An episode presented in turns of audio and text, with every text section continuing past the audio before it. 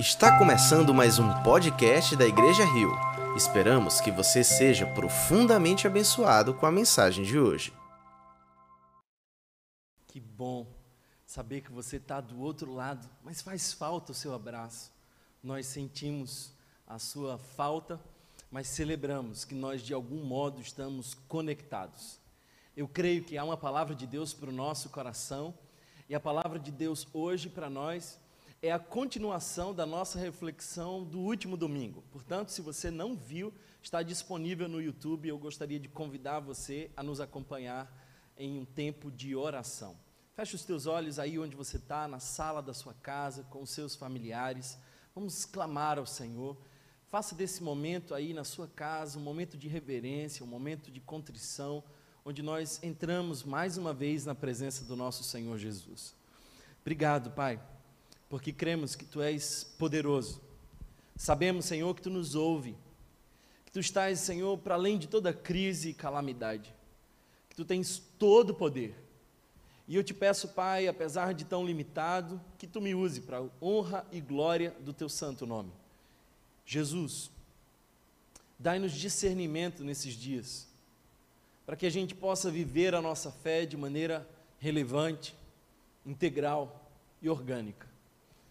Jesus, que tu nos conduza nesse tempo de palavra e que em nós o teu Espírito Santo encontre endereço. Que em nós essa palavra venha frutificar a cem por um. Te adoramos, Jesus, te adoramos. Tu és digno de toda honra, glória e louvor, e nós rendemos a Ti de nossas casas e desse lugar toda adoração. Fica conosco, para a glória do teu santo nome. Amém. Amém. Será que você já se perguntou quando tudo isso vai voltar ao normal? Eu já me fiz essa pergunta várias vezes. Quando esse espaço vai estar cheio, quando a nossa rotina voltará a ser como antes, quando tudo vai retomar o seu ritmo natural. Talvez, queridos irmãos, Nunca mais. Aliás, eu gostaria de pensar com você que o antigo normal acabou. Nós não vamos ter a vida que nós tínhamos antes, vamos tê-la de maneira diferente. Nós mudamos o nosso padrão de normalidade. As empresas já estão se preparando para uma nova realidade, as relações, as configurações familiares e tudo mais vai ter que enfrentar novos tempos e o novo tempo para nós será o novo normal. Alguns dizem que pode levar bastante tempo para que nós possamos ter uma nova rotina estabilizada. Engraçado, não é? Nós que algum tempo atrás nem gostávamos do normal, estamos com saudade dele. Algumas pessoas que odiavam suas vidas há meses atrás, agora sentem falta daquela rotina, porque nós somos de fato seres faltantes insatisfeitos cronicamente. As pessoas querem voltar para onde queriam escapar há pouco tempo atrás. Isso me faz lembrar que, diante do novo, o nosso sentimento é quase sempre de medo. O povo de Israel, contemplando a terra de Canaã prometida e ocupada, sentiu medo e propôs voltar e, ironicamente, pergunta a Moisés: foi por falta de tumbas? E é claro que, quando se falava em Egito, as tumbas eram talvez uma das características mais marcantes daquela cultura. Diante do novo, nós temos medo, mas quando nós sabemos que Deus está no nosso novo, nós podemos ter paz. O novo normal, seja lá como for, pode ser um outro nível de expectativa e graça. Pode ser um tempo precioso na presença do Senhor, porque Deus está no nosso futuro. E como fica a igreja? Como que a gente pensa a igreja nesse momento? Porque a igreja também precisa se adaptar a esse novo. Essa nova realidade precisa também ser parte da nossa comunidade. Os templos estão fechados. As pessoas agora cultuam de suas casas. Estamos virtualmente conectados. como nós vamos sobreviver como igreja nesse tempo tão diferente. Eu queria dizer, irmãos, que eu não desejo que volte ao normal e a nossa igreja, eu espero, possa aprender de maneira tão profunda e impactante que também não seja mais a que era antes. Eu acredito que algumas igrejas que estavam centradas em eventos precisam agora se reinventar, porque aquilo que sustentava os seus eventos e essa euforia das festas incontáveis, agora já não é mais possível. As igrejas que estavam centradas nos seus líderes e na sua experiência de culto poderosa, aqueles que chamavam para si a representatividade do próprio Deus, aqueles que queriam ser admirados, ser tocados, aqueles que queriam ser desejados pela multidão, agora estão distantes e precisam também se reinventar. A igreja centrada nos seus líderes precisa urgentemente encontrar um novo caminho. Mas eu acredito que a igreja centrada na missão, e eu espero que essa seja a realidade da nossa igreja. Essa igreja está pronta para um novo momento. E eu espero que nós possamos ampliar a nossa missão, que a nossa visão possa se expandir em tempos como o de hoje, que nós possamos entender aquilo que Deus tem para nós.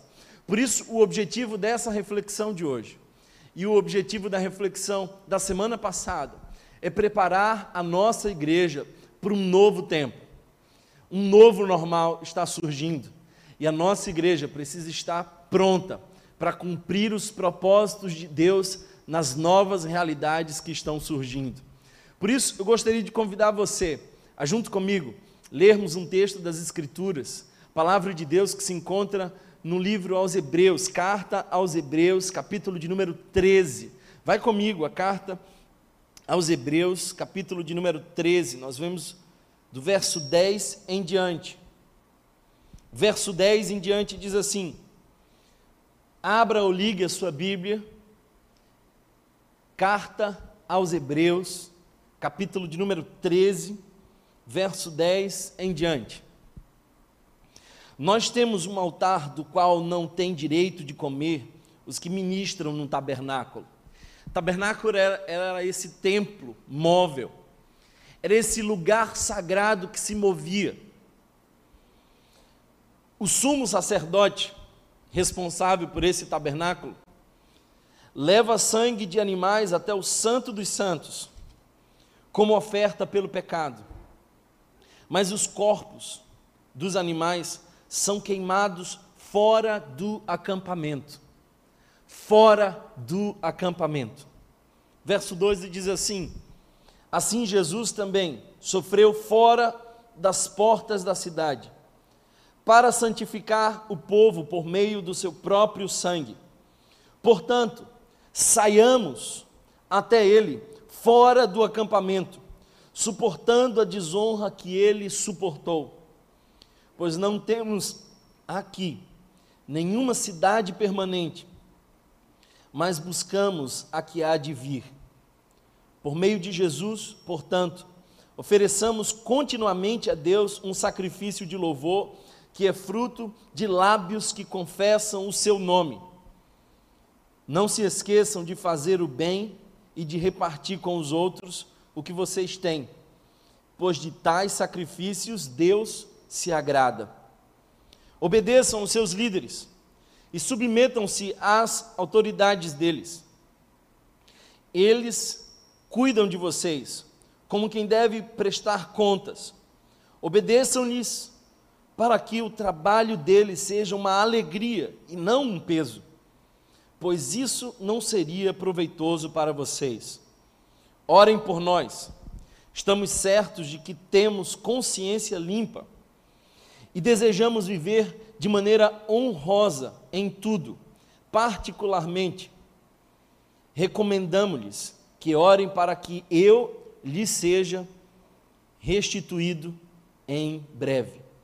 O Deus de paz, que pelo sangue da aliança eterna trouxe de volta dentre os mortos o nosso Senhor Jesus, o grande pastor das ovelhas, os aperfeiçoe em todo o bem para fazerem a vontade dele e opere em nós o que lhe é agradável mediante Jesus Cristo, a quem seja a glória para todos sempre. Amém. Amém. A nova realidade da igreja é a realidade mais antiga e essencial. O que nós precisamos como igreja ser é o que sempre fomos chamados a ser. Uma igreja fora das quatro paredes. Uma igreja que não está restrita aos seus espaços de culto. Uma igreja que não está dependente de sua liderança local, mas que assumiu a sua visão, que anda nos propósitos de Deus. É bom lembrar para vocês, queridos irmãos, que essa carta aos Hebreus, ela foi escrita com o propósito de alertar judeus convertidos a que não se submetessem novamente às estruturas religiosas do judaísmo, a que não flexibilizassem a sua fé voltando aos ritos religiosos.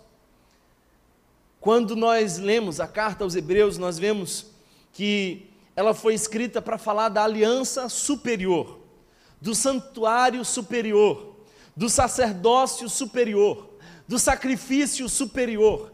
Aliás, a palavra superior, a palavra melhor, aparece nessa carta por 15 vezes. O autor dessa carta, que talvez para muitos ah, seja desconhecido, ele tinha o objetivo de dizer que nós temos uma fé que está para além desses rituais, para além desses espaços, para além dessas classificações do sagrado. Não sei se você entende como isso é impactante para um hebreu. Porque para o hebreu havia um lugar certo. O lugar certo era no templo, era na cidade de Jerusalém. O lugar certo era aquele lugar propício para o sacrifício. Por isso, o terreno sagrado. Para um hebreu, havia o dia certo, era o sábado, era o dia da dedicação total ao Senhor, era um dia onde todas as coisas se paravam para a adoração. Para os hebreus, havia a pessoa certa, e a pessoa certa era o sumo sacerdote. A pessoa certa era aquele que poderia entrar no Santo dos Santos uma vez por ano e ali oferecer um sacrifício especial. Por isso, todas as pessoas dependiam dessa pessoa certa.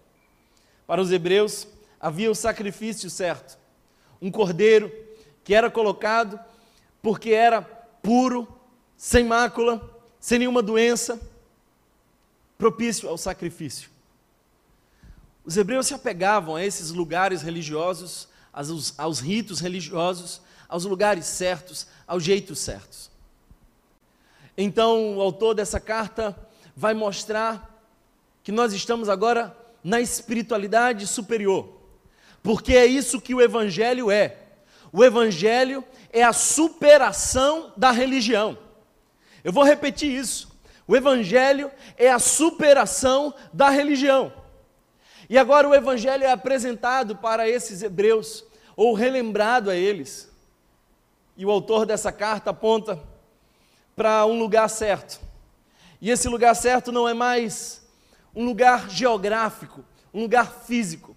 O lugar certo é esse que Jesus já havia dito àquela mulher samaritana que, naquela conversa, do lado do poço, perguntou qual é o lugar de adoração. É nesse monte? É naquele?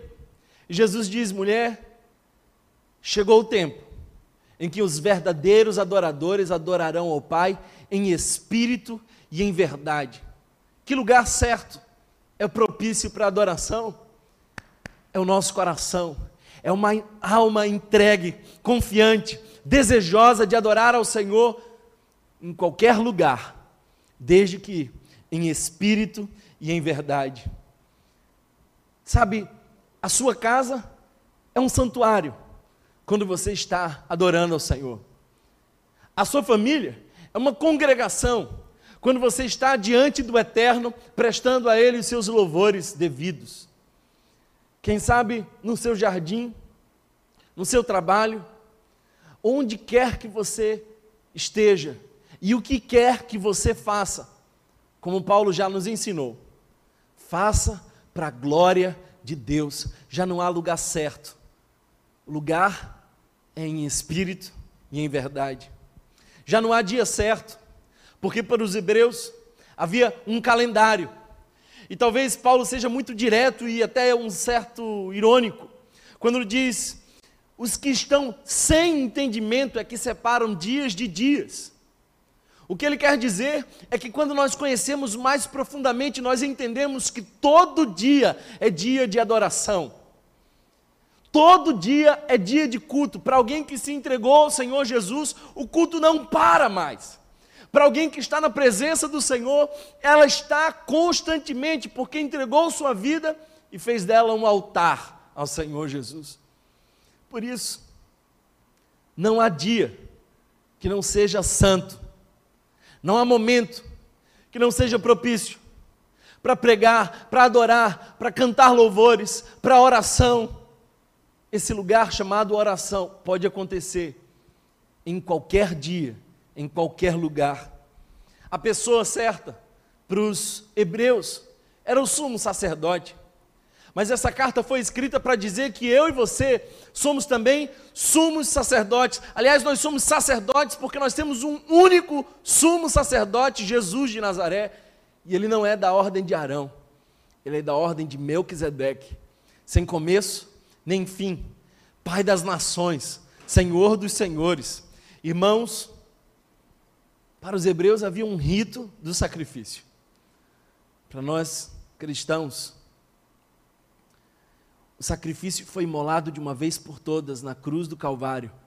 Por isso, João olha para Jesus e diz: Eis aí o Cordeiro de Deus que tira o pecado do mundo. Por isso, na cruz, esse Cordeiro disse: Está consumado. O que isso quer dizer? Quer dizer, irmãos, que a nossa fé cristã não é refém de pessoas, não é refém de espaços, não é refém de ritos, ela é totalmente dependente do único e verdadeiro sacrifício, Jesus de Nazaré. E depois desse sacrifício, nenhum outro sacrifício tem sentido para além dele. Por isso, nós fomos chamados a viver a nossa fé cristã, qualquer que seja a circunstância, em qualquer local, porque nós somos sacerdotes do Altíssimo. Aliás, Pedro nos diz isso, nós que não éramos povo, fomos chamados a ser povo eleito, sacerdócio real, povo adquirido com o sangue do Cordeiro. Nós somos chamados a viver a nossa fé do lado de fora. Não é nesse espaço, é do lado de fora que acontece, de fato, a vivência do Evangelho. Nós não somos discípulos de um espaço, discípulos de um líder, discípulos de um rito, nós somos discípulos do Senhor Jesus e Ele também está lá fora. Se você observar esse texto, você vai ver que o autor dessa carta tem a intenção de dizer que a fé autêntica é a fé que se manifesta para o lado de fora. É do lado de fora. Por quê? É do lado de fora, o verso 10 e 11, acompanhe comigo essa leitura, porque o verso 10 e 11 dizem assim: Nós temos um altar do qual não tem direito de comer os que ministram no tabernáculo. Aliás, nós somos agora o tabernáculo. Ele veio tabernacular em nós. Verso 11 diz: O sumo sacerdote leva sangue de animais até o santo dos santos, como oferta pelo pecado mas os corpos dos animais são queimados do lado de fora do acampamento. Os corpos dos animais são queimados do lado de fora, e é isso que de fato autentica esse oferta, essa oferta, esse sacrifício que é feito do lado de dentro. Sabe o que eu quero dizer? É que na fé cristã, a minha oferta ela é autenticada do lado de fora dos portões. Chegou a hora de você realmente ser igreja. Nós somos chamados a ser luz, e a luz se faz mais visível na escuridão. Nós somos chamados a ser sal, e o sal, para de fato ser relevante e dar sabor, ele precisa sair do saleiro, é do lado de fora que nós vamos viver a nossa espiritualidade, é nesse momento. É do lado de fora que a nossa oferta e tudo que nós entregamos ao Senhor e tudo que nós fazemos ao Senhor é autenticado. Em vão seria você vir aos cultos todos os domingos e trazer as suas ofertas, se elas não são compatíveis com a vida que você tem para o lado de fora desse espaço. Nosso culto, portanto, só tem validade se for a extensão da minha vida de adoração. Para alguém que ama Jesus, o culto nunca termina. O culto nunca termina. Nós somos esse sacrifício vivo, santo e agradável a Deus, que é esse culto racional, onde Paulo está mencionando lá em Romanos, capítulo de número 12, e esse culto racional não é rito. Esse culto racional é a decisão da minha alma, de maneira lógica e voluntária, de me ofertar ao Senhor cada minuto da minha vida. Por isso, o fora empresta legitimidade ao que nós fazemos aqui dentro. Chegou a hora, irmãos, de como igreja, no meio do caos, no cenário talvez mais difícil desse século, nós, como igreja, nos levantarmos como aqueles que representam a razão da esperança do mundo. Uma comunidade local cheia do Espírito Santo, disposta a viver para o lado de fora o que se cantava e o que se dizia do lado de dentro dos portões. O verso 12 ainda me diz uma outra coisa. Assim, Jesus também sofreu fora das portas da cidade, para santificar o povo por meio do seu próprio sangue. Sabe o que esse texto quer me dizer? Que a minha santificação acontece do lado de fora. A palavra santidade pode nos lembrar o conceito de separação. E nós não estamos separados do mundo quando nós estamos aqui reunidos. Nós estamos separados do mundo quando nós estamos do mundo, mas não agimos como o mundo age. E é bom que se diga que o mundo aqui é uma mentalidade. Nós não queremos nos separar das pessoas, mas nós queremos ser distintos dessa mentalidade mundana. Por isso, é lá fora que a sua santidade é testada. É lá fora que as pessoas de fato verão se você é a luz do mundo e o sal da terra. É lá fora que você busca o Senhor. Você não vem à igreja para se santificar, você vem à igreja para prestar culto a Deus em comunidade. Você se santifica quando você fecha a porta do seu quarto e o teu pai que vem em secreto te recompensa, porque ele vê. Ele vê o que acontece em secreto. Portanto, a nossa santificação acontece do lado de fora. O verso 13 ainda nos diz uma outra coisa interessante, porque diz assim: portanto, saiamos até ele fora do acampamento. Saiamos até ele fora do acampamento. Ah, queridos irmãos, que texto precioso, porque ele está dizendo: é do lado de fora que nós encontramos Jesus. Se você quer encontrar Jesus, você não necessariamente precisa vir a um espaço religioso, você precisa ficar atento às diversas manifestações dele, nos que são vulneráveis. A cada pequenino, fragilizado, vulnerável, há uma expressão do próprio Cristo. A cada pessoa que nesse momento necessita de apoio, ela nos é um caminho curto para encontrar o nosso Senhor Jesus. É lá fora que nós encontramos o nosso Senhor Jesus. Portanto, eu não quero dizer para você que eu não sinto falta desse espaço, mas eu tenho convicção de que Deus está usando esse tempo para despertar a sua igreja, para cumprir a missão e entender que nossa fé não é refém de espaços de culto de pessoas. Nós estamos encontrando Jesus do lado de fora. O verso 13 ainda nos diz uma outra coisa. Olha só, porque ele diz assim: suportando a desonra que ele suportou.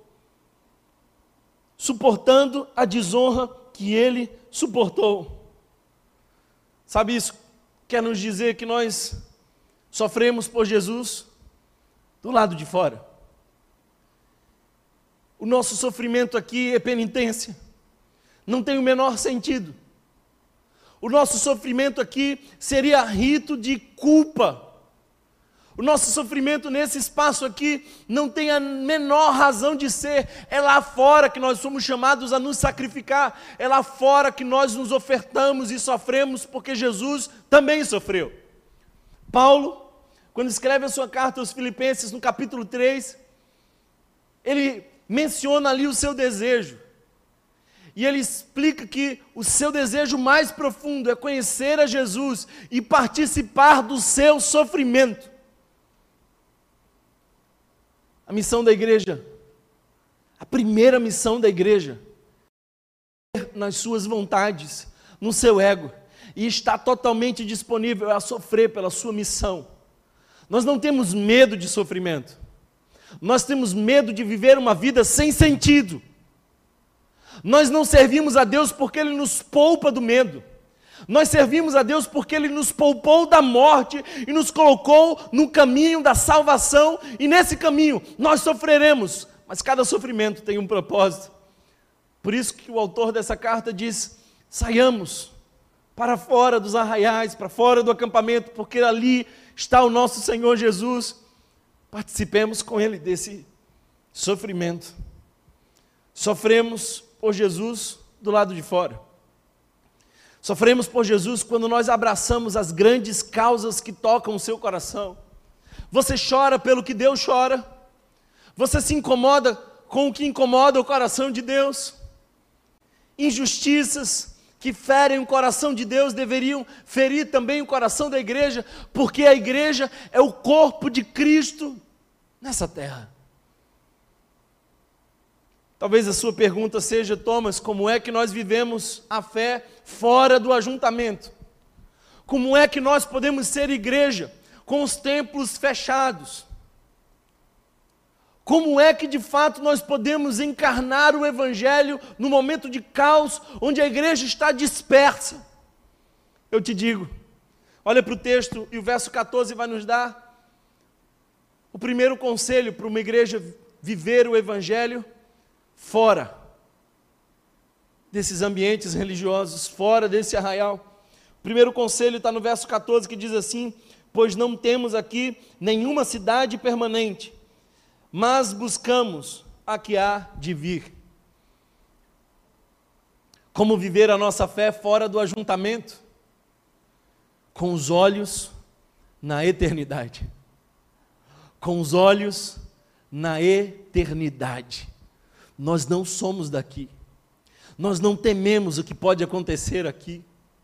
Nada que acontece aqui nos assusta, porque nós já temos a segurança de que nós estamos em Cristo Jesus e ninguém nos tira dessa posição. Por isso, Paulo tem tanta certeza, por isso, Paulo vai dizer que nada nos separará do amor de Cristo, nem angústia, nem tribulação, nem perseguição, nem nudez, nem fome, nem perigo, nem espada, nada nos separa, nós já temos segurança e nele nós também temos endereço.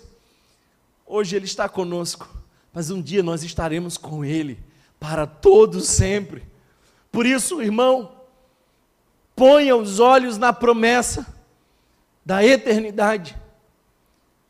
Essa canção que nós cantamos aqui há pouco aponta no final para a verdade da eternidade, para a promessa consoladora acerca do porvir. Parece que as pessoas estão aflitas demais porque elas não entenderam que esse período curto aqui na terra não se pode comparar com toda a eternidade na presença do Senhor. Quando nós olhamos para a eternidade, tudo mais que nós possamos enxergar será interpretado de outra forma. Paulo mesmo diz que o nosso sofrimento não pode ser comparado com as glórias do porvir. Olha para a eternidade. Thomas, como é que nós vamos ser igreja? Porque os espaços estão fechados, há meses nós não cultuamos em ajuntamento público. Põe os olhos na eternidade, porque lá estaremos para todos sempre reunidos em adoração. Nós somos chamados a viver com essa segurança e a lembrar que o nosso estado aqui é transitório. Nós não somos um corpo tentando viver uma experiência espiritual. Nós somos espírito vivendo na dimensão corpórea.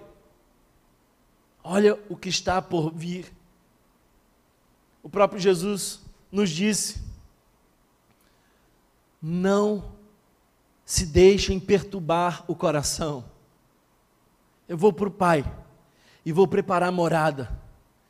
Eu vou preparar a morada e eu voltarei eu voltarei, essa é a promessa, nós esperamos isso, a parousia, nós esperamos a volta do nosso Senhor Jesus, nós temos a convicção de que somos peregrinos e nós não nos engajamos demais com as coisas desse mundo. Thomas, você está falando isso porque você não perdeu o seu salário. Eu posso até ter perdido o meu salário, mas eu não perdi o meu provisor. Aquele que traz todo o meu sustento é o Senhor. Ah, Thomas, você está falando porque você não perdeu uma pessoa querida. Talvez você precisa entender que a gente não perde se sabe onde tá, está e nós estaremos com Ele um dia lá na glória. E junto com Ele também todos os santos salvos em Cristo Jesus. Como nós podemos viver a nossa fé fora do ajuntamento, com os olhos na eternidade. O segundo conselho que o autor dessa carta dá, para que a gente possa aprender a viver a nossa fé, fora do ajuntamento, fora do nosso arraial evangélico. Verso 15 nos diz isso. Por meio de Jesus, portanto, ofereçamos continuamente a Deus um sacrifício de louvor que é fruto de lábios que confessam o seu nome. Que é fruto de lábios que confessam o seu nome. Como é que a gente vive a nossa fé fora do ajuntamento? Com olhos na eternidade, mas com a boca cheia de confissão. Lábios que confessam o seu nome. Às vezes a gente confunde essa atitude de louvor com cantar canções. Louvor pode se expressar também através de canções.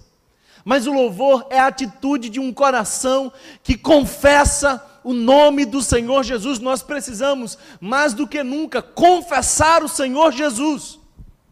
Nós precisamos, queridos irmãos, declarar a razão da nossa fé. Nós precisamos proclamar Cristo Jesus. A nossa geração nunca precisou tanto de esperança como hoje. O mundo está apavorado e nós temos a mensagem que pode acalmar os corações.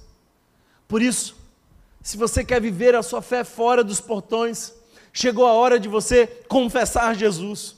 Confessar Jesus nas suas redes sociais, confessar Jesus nas suas relações.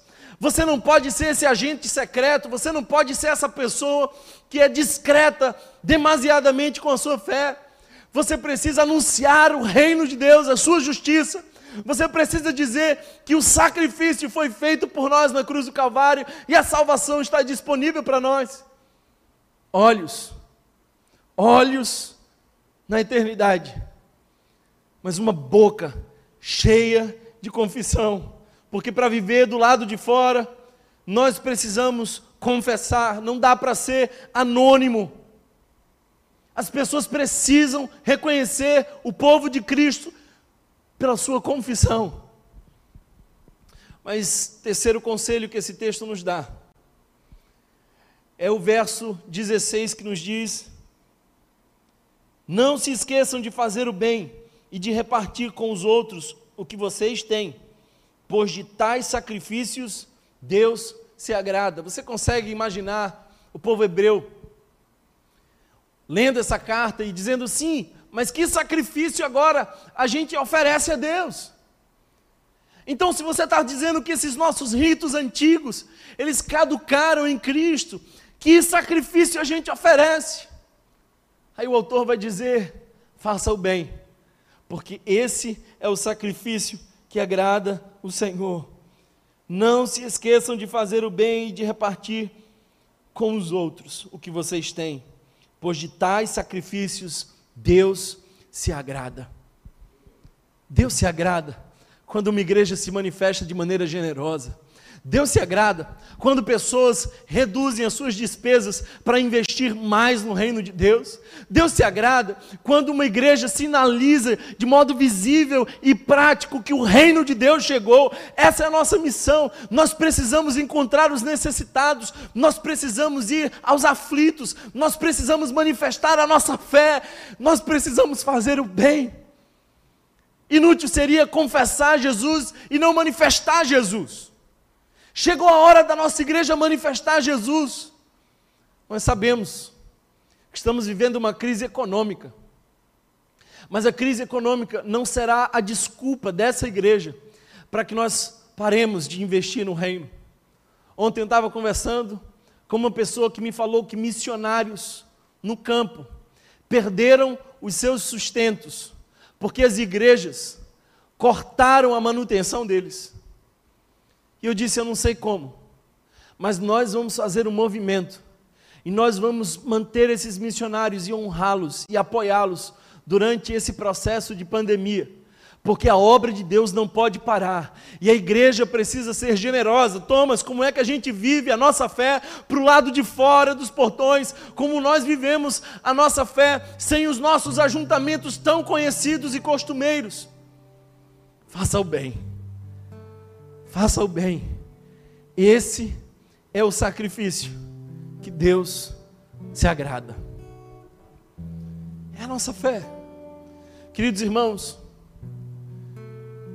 se você tem na sua família alguém que está precisando de apoio, se você está dividido entre contribuir, contribuir aqui ou apoiar alguém de sua casa necessitado, eu quero te dizer primeiro os da sua casa.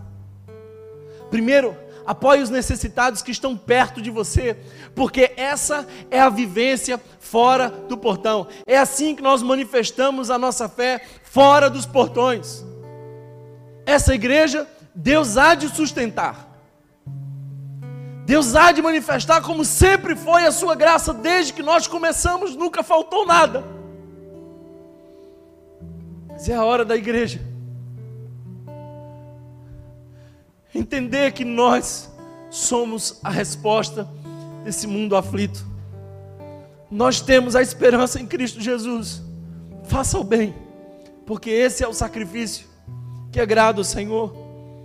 Como nós vivemos fora do ajuntamento, com os olhos na eternidade, com a boca cheia de confissão, mas com as mãos estendidas aos necessitados.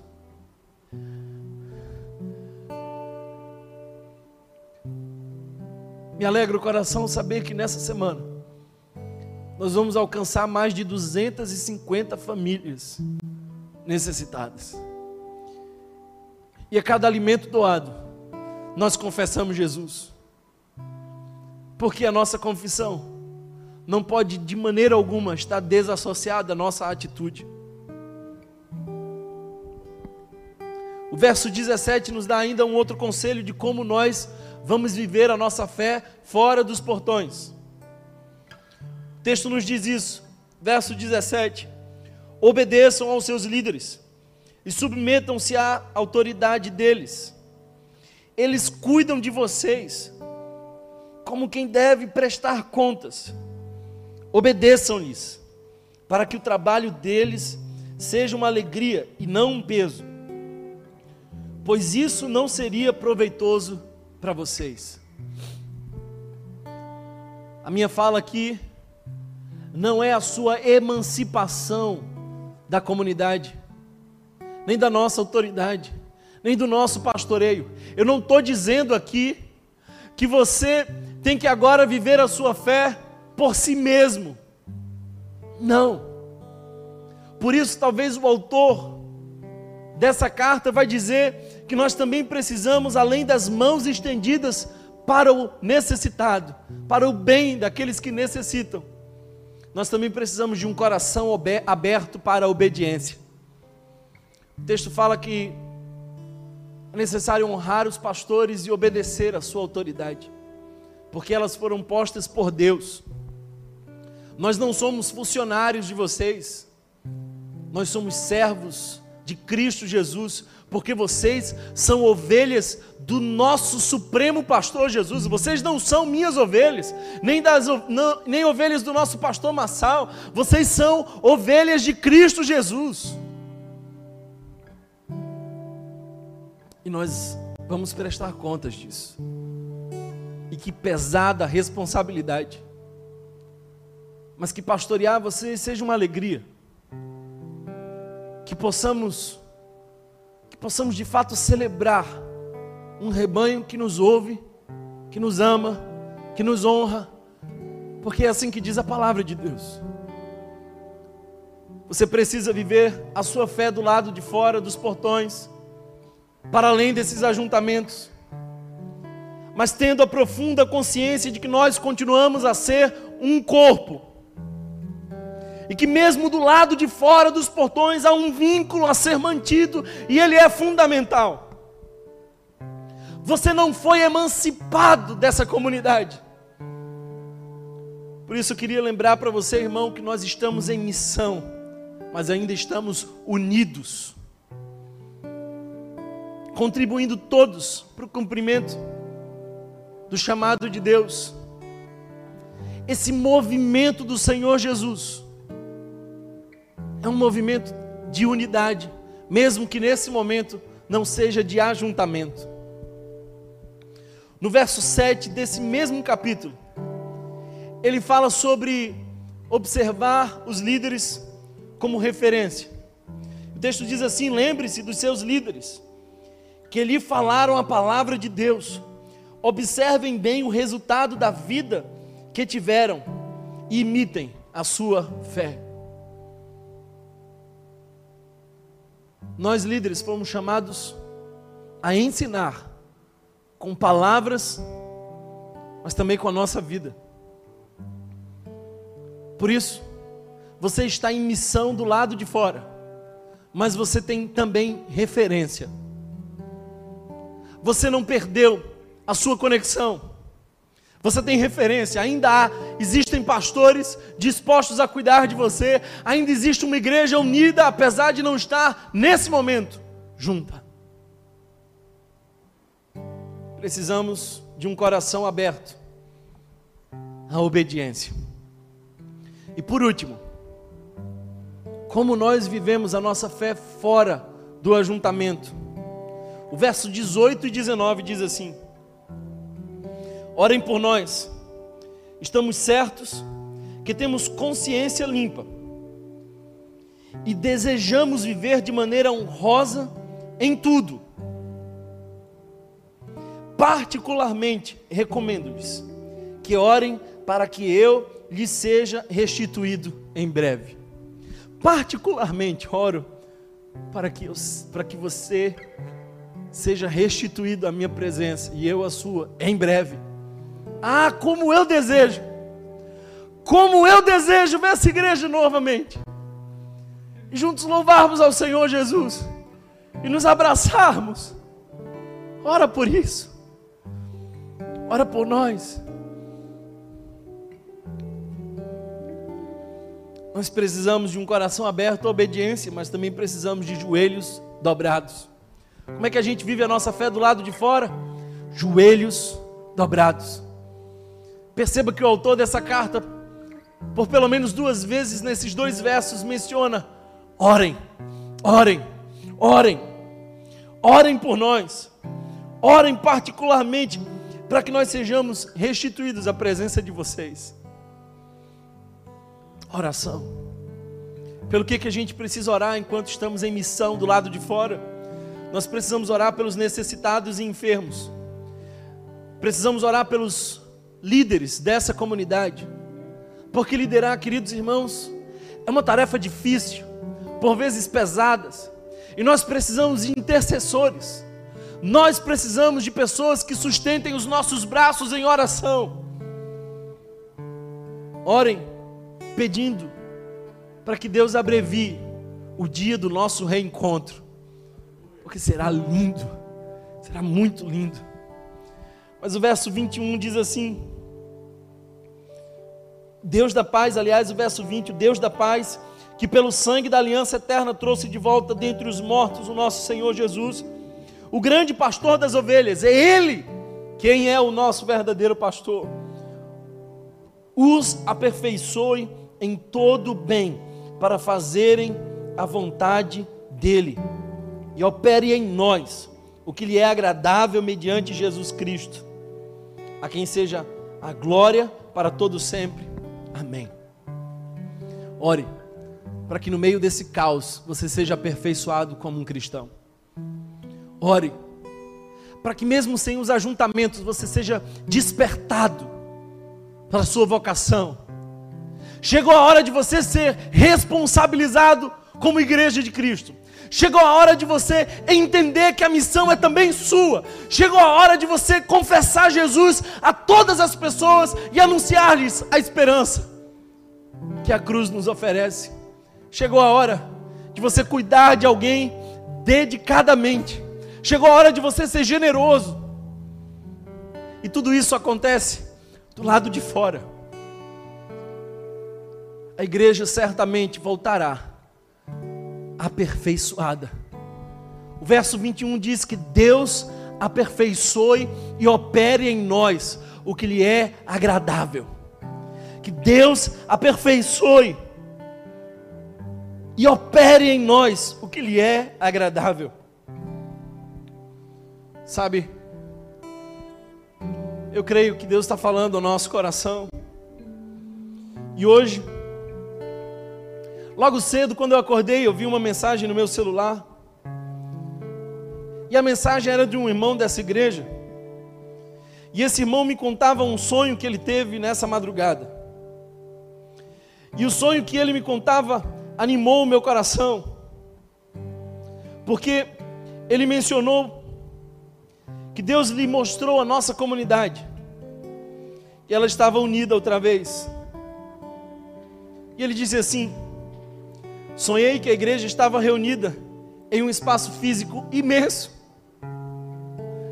Os líderes estavam em um lugar mais alto. Parecia um monte. Os outros irmãos e irmãs estavam na parte mais baixa. Uns de colete preto, outros de colete verde. Todos apontavam para a rua. Eram dezenas de centenas e milhares. E todos louvavam e adoravam ao Senhor com muito tremor, temor e fervor. O louvor fazia o chão tremer e alcançava tremendamente os que estavam em todas as ruas. Nós vamos voltar disso aperfeiçoados. Que o Senhor nos dê a chance de viver a nossa fé fora dos portões. O rio não vai parar. Esse dia da nossa volta vai chegar. Mas nós estaremos firmes, aperfeiçoados, prontos para sinalizar a igreja de Cristo nesse mundo aflito.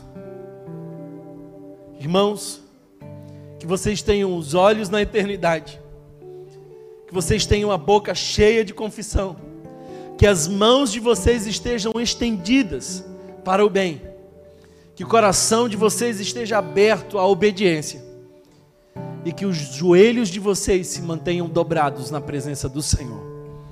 Obrigado, Senhor, pela tua palavra. Obrigado porque tu anima o nosso coração e nos fortalece. Obrigado, Jesus, porque tu ainda és o Deus que revela palavras de esperança. E eu sei, Senhor, que uma multidão há de se juntar a nós em adoração, e que o chão há de tremer, e que as pessoas hão de conhecer que Tu és o nosso Senhor, e que essa igreja ainda se mantenha apontando para a rua, porque é lá que nós vivemos a nossa fé cristã. Que tu, Senhor, nos mantenha. Se você foi abençoado por essa mensagem, compartilhe com alguém, para que de pessoa em pessoa alcancemos a cidade inteira.